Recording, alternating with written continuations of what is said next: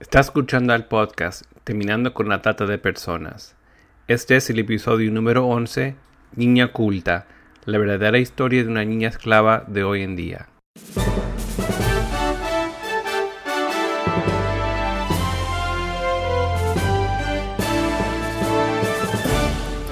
Bienvenido al podcast Terminando con la Trata de Personas. Mi nombre es Gilbert Contreras y mi nombre es Virginia Contreras. A través de nuestros episodios, que se emitirán cada dos semanas, buscaremos empoderarlo a usted con herramientas para estudiar el asunto, ser una voz y hacer una diferencia para terminar con la trata de personas. Le damos la bienvenida a nuestra audiencia. El tema del día de hoy es Niña Oculta, la verdadera historia de una niña esclava de hoy en día.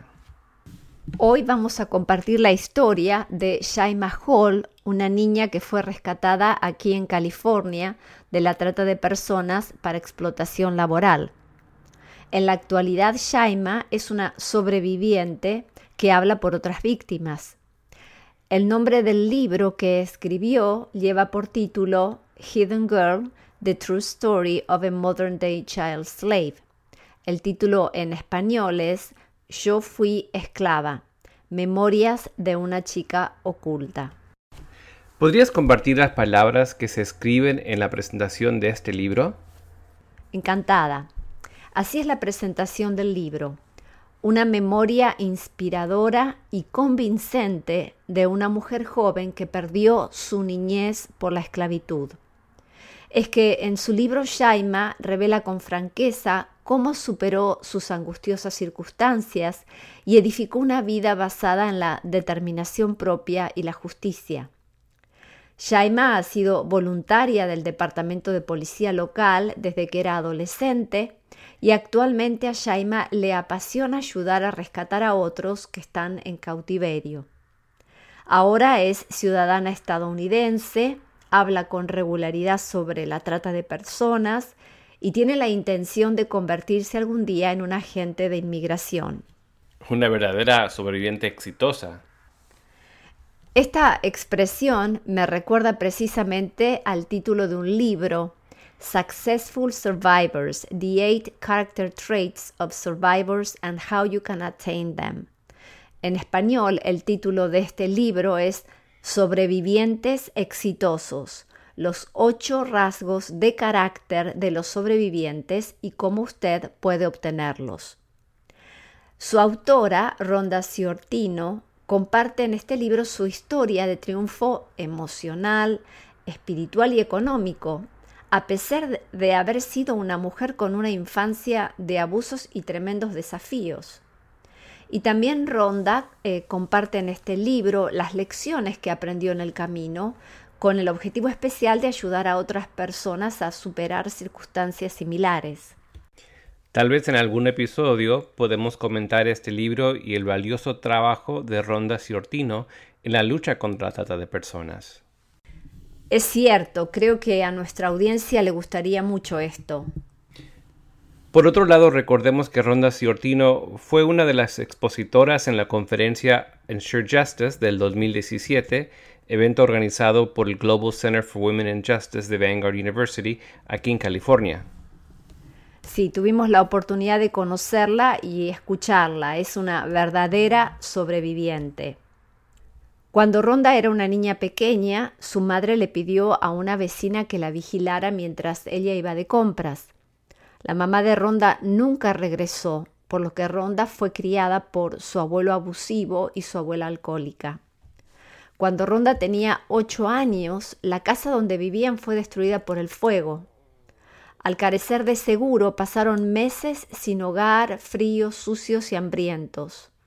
Los vívidos recuerdos de Ronda, llevar los mismos zapatos y vestidito de verano hasta casi entrado el invierno de ese año, le dieron a Ronda una empatía que dice que no podría haber adquirido de otra manera precisamente pensando en las experiencias traumáticas en la niñez de Ronda y de Shaima, Me gustaría aquí compartir algunas de las características que ha encontrado Ronda en otros sobrevivientes exitosos, como es su propio caso y que comparte precisamente en muchos de sus libros. Algunas de estas características que menciona son fuerza y determinación, la tenacidad, la persistencia y la asertividad, el optimismo y la positividad, la adaptabilidad, valentía y capacidad de respuesta, esto es la resiliencia, el valor, la concientización, la inventiva, el ingenio y la iniciativa de muchos de estos sobrevivientes y la capacidad de extraer lecciones de las circunstancias más difíciles. ¿Podrías darnos más detalles de la historia de Shaima? Sí, volviendo a la historia de Shaima. Shaima nació en Egipto y fue la séptima hija de un total de 11 niños. Ella fue vendida por sus padres cuando tenía 8 años. Se dice que la vendieron para pagar una deuda que tenía la hermana mayor de Shaima, quien le había robado a una familia en Egipto. Es decir, Shaima fue entregada a esta familia egipcia para pagar la deuda de su hermana mayor que era unos 30 dólares. Así es. Al describir a esta familia que la compró, Shaima dice que era una familia muy muy rica, que tenía cinco hijos, tres niñas y dos niños gemelos. Eran personas muy poderosas en Egipto. Precisamente en esta casa, en el Cairo, Shaima dice que su trabajo era lavar los platos, cuidar a los gemelos, etc.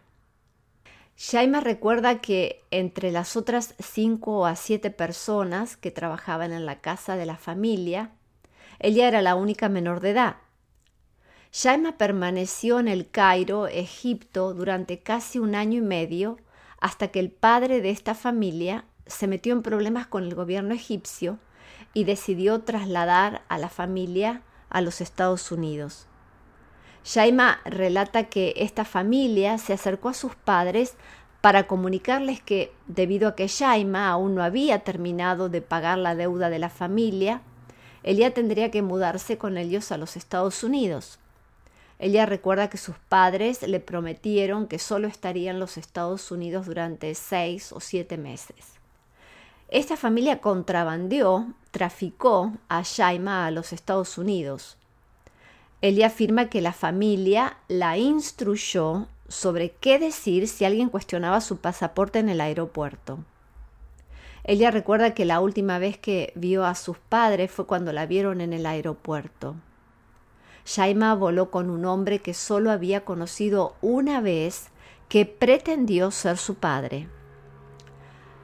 Shaima dice que en el aeropuerto la seguridad no se dio cuenta de nada ni la seguridad le cuestionó al hombre que se hacía pasar por su padre. Tengo entendido que Shaima Hall llegó a los Estados Unidos en el año 2000 y permaneció durante el total de dos años bajo el cautiverio de la familia que la había comprado en Egipto.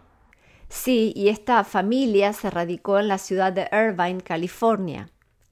Shaima era la única esclava a cargo de la gran casa de esta familia. La mantuvieron en una habitación en el garage. Shaima dice que no tenía nada más que una manta, una cama y una luz en su habitación. Y su rutina diaria consistía en despertarse a las 5 de la mañana, preparar a los niños para la escuela y limpiar la casa. Shaima recuerda haber tratado de lavar su ropa en la lavadora una vez, cuando la dueña lo advirtió y le prohibió lavar su ropa en el mismo lugar que la familia, porque según sus captores ella era sucia. En los dos años que vivió con esta familia, Shaima habló con sus padres solo dos veces por teléfono. Cuando los desconocidos se acercaban en público a los niños de la familia, se les había entrenado a los niños para decir que Shaima era una hermanastra. ¿Cómo fue rescatada Shaima? Un vecino informó sus sospechas a los servicios de protección infantil. ¡Wow! ¿Qué importancia tiene ver más allá de lo superficial y saber leer los signos de la trata de persona en nuestras comunidades, verdad? Exactamente. El 9 de abril del 2002, al notar que Shaima nunca salía de la casa o iba a la escuela como los otros niños de la familia, un vecino llamó a los servicios de protección infantil. Tres días después del aviso, la policía ingresó a la casa y Shaima fue rescatada. ¿Y cómo fue eh, el día que fue rescatada? ¿Pensaba Shaima que la rescataban o que la estaban secuestrando? Más que oportuna tu observación, porque precisamente Shaima pensó que estaba siendo secuestrada. No estaba muy contenta de estar en un coche de policía en ese momento, porque la familia, que la tenía desde hace dos años, le había dicho que si la policía la encontraba, nunca volvería a ver a su familia. Y además constantemente le habían comunicado ideas muy malas acerca de la policía. Entonces Shaima les tenía mucho miedo. Y esto es muy importante para que nuestra audiencia entienda porque a veces la gente piensa y gente de buena voluntad, vamos a ir y rescatar a las víctimas de la trata de personas y no entienden por qué las víctimas muchas veces no parecen interesadas en recibir ayuda ni en ser rescatadas. Bueno, una de varias razones podría ser porque tienen miedo, especialmente de la policía, porque les han dicho que son malos, por otro lado, las víctimas muchas veces no se ven a sí mismas como víctimas. Shaima relata también en su libro que al principio no podía creer la gentileza con la que fue tratada en un refugio de emergencia del Centro para Niños y Familias de Orangewood. Su cabello enmarañado fue cepillado por una mujer muy amable no había rudeza, ni golpes, ni bofetadas, y se le dio su primer par de pijamas nuevos. Al principio, Shaima tenía miedo de responder preguntas. Como dijimos antes, durante años le habían dicho que si alguna vez la detenían y la interrogaban, ella y su familia en Egipto podían ser lastimados. Incluso en, algún momento, luego de ser rescatada, deseó que la devolvieran a su familia de origen. Pero esa esperanza desapareció cuando los trabajadores sociales llamaron por teléfono a su madre biológica y a su padre. Su padre le gritó que volviera con la gente que había pagado por ella. Shaima escribe, decidí en ese momento que no, no iba a volver a Egipto terminé en ese momento con mis padres. En su libro, Shaima insta a los lectores a estar atentos e informar a las autoridades si ven signos de trata de personas, especialmente prestar más atención a los niños y niñas en nuestros vecindarios. Me gustaría ayudar a los jóvenes a entender que la esclavitud todavía sucede, escribe Shaima, y eso no es solo en los libros de historia. ¿Y cómo obtuvo Shaima la fuerza y valentía para contar su historia? Bueno, eh, al principio tenía mucho miedo de contar lo que le había sucedido. No quería meterse en problemas con la familia que la explotaba ni con su propia familia en Egipto, que la había vendido para pagar la deuda de su hermana pero más tarde en la vida, cuando aprendió inglés y pudo entender más sobre lo que le sucedió y que un ser humano tiene derechos, especialmente para no ser tratado de la forma en que fue tratada, es que entonces eh, decidió contar su historia. Sé que en el libro cuenta sobre su experiencia aún cuando fue a la corte. ¿Cómo fue ese día que escuchó la sentencia de la familia? El caso legal de Shaima duró del 2001 al 2007 se decidió en ese momento que Shaima no se subiera al estrado durante el proceso porque todavía era menor de edad. Sin embargo, la invitaron solo para estar presente si lo deseaba el día que se daría la sentencia. Y ella decidió ir, pero no estaba pensando en hablar. Pero ese día la madre de la familia que la tuvo de esclava fue la primera en hablar y esta mujer excusó su comportamiento diciendo que la habían malentendido y que ignoraba que tener a Shaima como esclava fuera contra la ley de los Estados Unidos. Por el contrario, el padre de esa familia sí dijo que lamentaba todo daño causado a Shaima. Luego la madre se volvió a levantar y dijo que estaba molesta y que no era justo que la llevaran a la corte y le sacaran de su tiempo en ese día para algo así. ¡Wow! ¿Y qué sucedió después de eso? Eh, bueno, fue en ese momento que Shaima se puso de pie y dijo No creo que sea justo que se moleste por estar aquí cuando usted me sacó todo mi tiempo, incluso el tiempo de mi infancia. Entonces, ¿qué pasó después? Bueno, después de que los cargos presentados contra esta familia, que fueron entre otros el estar manteniendo a una niña en esclavitud, el juez dio la sentencia. Y estas personas fueron condenadas a cárcel y resarcimiento económico para Shaima. Es importante resaltar aquí que el caso de Shaima sirvió como el primer caso federal de procesamiento de trata de personas en el condado de Orange, en California. No hay duda que el sistema funcionó muy bien para Shaima. Fue rescatada, recibió ayuda y se brindó justicia en su caso. Pero qué interesante que esta mujer egipcia que tenía Shaima trabajando en su casa utilizó un argumento referido al malentendido cultural. Pero los derechos de los niños y niñas son pautas internacionales, no son algo exclusivo de un país en particular. La Organización Internacional del Trabajo condena el trabajo infantil, el cual define como todo trabajo que priva a los niños de su niñez, su potencial y su dignidad, y que es perjudicial para su desarrollo físico y psicológico. Así pues, se alude al trabajo que es peligroso y perjudicial para el bienestar físico, mental o moral del niño, o que interviene con su escolarización, como fue el caso de Shaima, puesto que les priva de la posibilidad de asistir a clases, les obliga a abandonar tal vez la escuela de forma prematura o que les exige combinar el estudio con un trabajo pesado y que ensume mucho tiempo. Eh, las formas más extremas de trabajo infantil, los niños son sometidos a situaciones de esclavitud, separados de su familia, expuestos a graves peligros y enfermedades, y abandonados a su suerte en la calle de grandes ciudades, con frecuencia a una edad muy temprana. La Declaración de los Derechos del Niño de las Naciones Unidas establece que los Estados partes reconocen el derecho de los niños y niñas a la educación y a fin de que se pueda ejercer progresivamente y en condiciones de igualdad de oportunidades ese derecho, los Estados partes deberán en particular implantar la enseñanza primaria obligatoria y gratuita para todos. Ahora bien, Egipto, de donde provenía la familia que tuvo a Shaima de esclava doméstica, es uno de los miembros originales de las Naciones Unidas desde 1945. ¿Pero eso significa que los niños no pueden hacer ningún trabajo? Según la Organización Internacional del Trabajo, no todas las tareas realizadas por los niños deben catalogarse como trabajo infantil.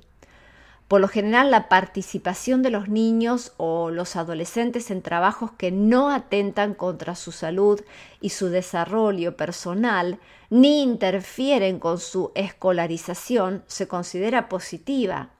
Te doy un ejemplo. No configura trabajo infantil la ayuda que prestan los niños a sus padres en el hogar, o cierta forma de colaboración en un negocio familiar, o las tareas que realizan fuera del horario escolar, o tal vez durante las vacaciones para ganar algo de dinero propio. Este tipo de actividades son provechosas para el desarrollo de los niños y les ayuda a prepararse para ser miembros productivos de la sociedad en la edad adulta. ¿Establece la Organización Internacional de Trabajo una edad mínima? Bueno, uno de los convenios de la Organización Internacional del Trabajo de 1973, que con el tiempo ha sido ratificado, establece la edad mínima general para la admisión al trabajo o al empleo en 15 años, 13 años para lo que se considera que son trabajos ligeros. La edad mínima para el trabajo peligroso es de 18 años. Este convenio da la posibilidad de establecer como edad mínima general los 14 años y 12 años para los trabajos ligeros solo cuando la economía y los servicios educativos están insuficientemente desarrollados en algún país. Muy pertinente que nos des esta información. Ahora, volviendo a nuestro tema y pensando en el rescate de Shaima, a partir de la llamada de un vecino, Tal vez muchos de los que nos escuchan se preguntan cómo pueden las personas ayudar a identificar a posibles víctimas de la trata en sus comunidades. En primer lugar, los animamos a mirar más allá de la superficie, tener en cuenta el entorno, observar cómo actúan las víctimas, por lo general siempre están tristes, observar como en este caso de Shaima, que es una niña que no va a la escuela, si ve algo que puede ser una luz roja de atención, llame al número de la línea directa contra la trata de personas. Y recordemos que aquí en los Estados Unidos es 888-3737-888 y en Argentina es 145. Y si nos está escuchando desde otro país, lo animamos a informarse de cuál es el número al que debe llamar. Virginia, me surge otra pregunta. ¿Qué es el enfoque centrado en la víctima en la trata de personas? El enfoque centrado en la víctima se define como el enfoque sistemático en las necesidades y preocupaciones de una víctima para garantizar y brindarle servicios con compasión y sin prejuicios. Es decir, un enfoque centrado en la víctima busca minimizar la retraumatización asociada con el proceso de justicia penal, brindando el apoyo de los defensores de víctimas y proveedores de servicios, y empoderando a los sobrevivientes como participantes comprometidos en el proceso y brindándoles la oportunidad de desempeñar un papel activo al ver que sus explotadores son llevados delante de la justicia. De acuerdo a Caring for Survival's Training Manual, es el manual de capacitación para el cuidado de sobrevivientes de UNICEF del año 2010, es fundamental que los actores sociales competentes para prestar servicios dispongan de las actitudes, los conocimientos y las destrezas adecuadas para dar prioridad a las experiencias y aportes de la propia o el propio sobreviviente Gracias a este enfoque, los profesionales pueden crear un entorno de apoyo en el que se cumplan los derechos de las sobrevivientes y se le trate con dignidad y respeto. El enfoque centrado en los sobrevivientes contribuye a fomentar su recuperación y a reforzar su capacidad de decidir sobre posibles intervenciones.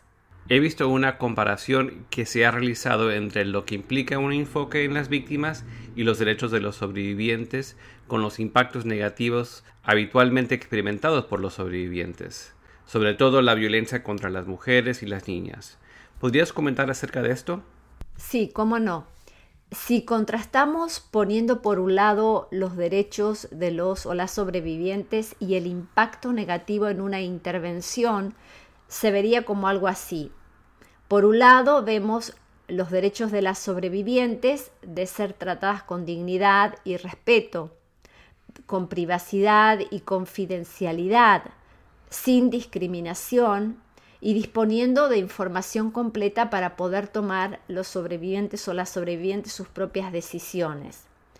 Contrario a esto, el impacto negativo serían tener actitudes que culpan a las víctimas, o que comunican vergüenza y estigma o tener discriminación por motivos de género, origen étnico, etc. O solamente dar órdenes o el hecho de poder aumentar el riesgo de una revictimización o de abuso. Este episodio ha sido muy rico, realmente, y hemos comentado la historia de sobrevivientes de explotación y de abuso. ¿Qué quieres que recuerden de este episodio? En primer lugar, repasar la historia de Shaima, una niña de 8 años a quien sus padres empobrecidos en Egipto la vendieron para ser una esclava doméstica para pagar una deuda. Dos años más tarde, la familia adinerada a la que la vendieron se mudó al condado de Orange en California y la traficó. Shaima sirvió a la familia 18 horas al día, 7 días a la semana hasta los 12 años. Fue entonces cuando una llamada anónima de un vecino provocó el fin de la servidumbre de Shaima, pero su viaje a la verdadera libertad recién se iniciaba. Elia nunca fue a la escuela hasta que fue rescatada en California a la edad de 12 años.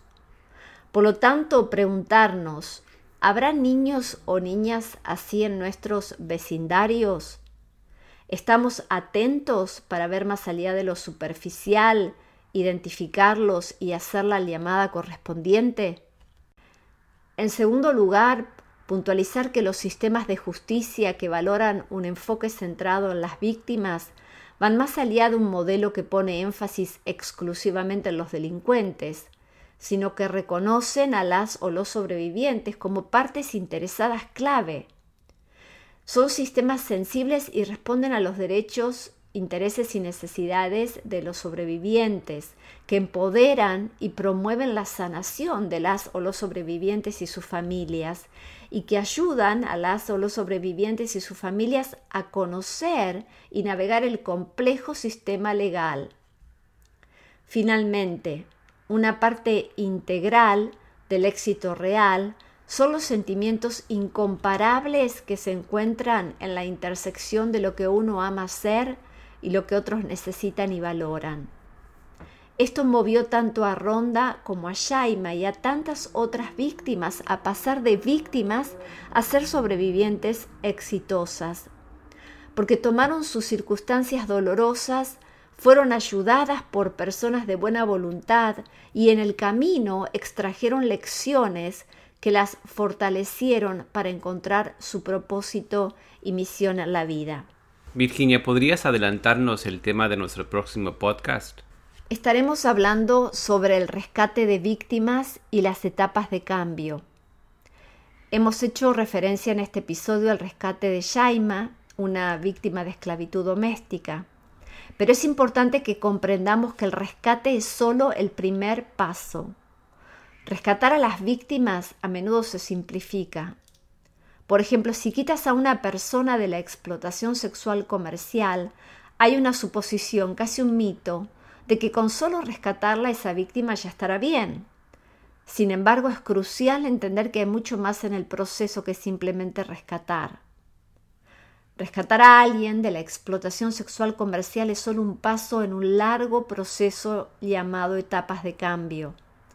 Las etapas de cambio son un ciclo que requiere múltiples pasos que a menudo toman años para finalmente ayudar a un sobreviviente a establecer un futuro exitoso no solo se enfoca en el cambio externo, sino también en la transición interna que va experimentando la o el sobreviviente. Y este es el tema que abordaremos en nuestro próximo episodio. Entonces invitamos a nuestros oyentes a estar atentos en nuestro próximo episodio. Muchas gracias, Virginia. Hasta el próximo episodio. Y recordemos a nuestros oyentes que pueden escribirnos al correo electrónico contacto arroba terminando con la trata.org. Repito, contacto arroba terminando con la trata.org. Y también los invitamos a visitar nuestra página de internet para obtener más recursos www.terminandoconlatrata.org. Repito, www.terminandoconlatrata.org.